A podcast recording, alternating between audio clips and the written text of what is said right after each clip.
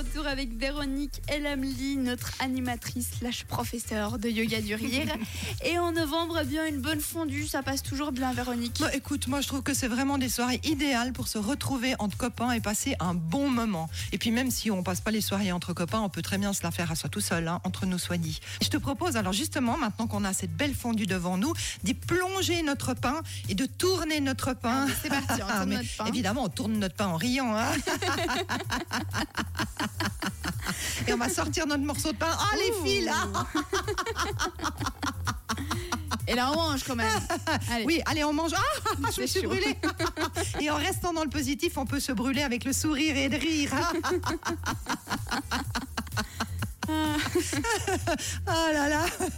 Bon, ça fait du bien, une bonne fondue réconfortante. Exactement. Et moi, je trouve qu'on devrait boire aussi, puis faire chin-chin, soit avec soi-même, soit avec les amis.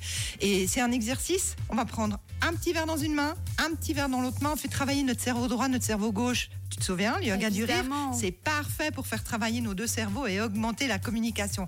Alors, on, on va verser un verre dans l'autre, comme si on faisait des shakers, des milkshakes. Très bien. Et et- de l'autre côté. Et- Et cette fois, on va boire et on va rire. hein.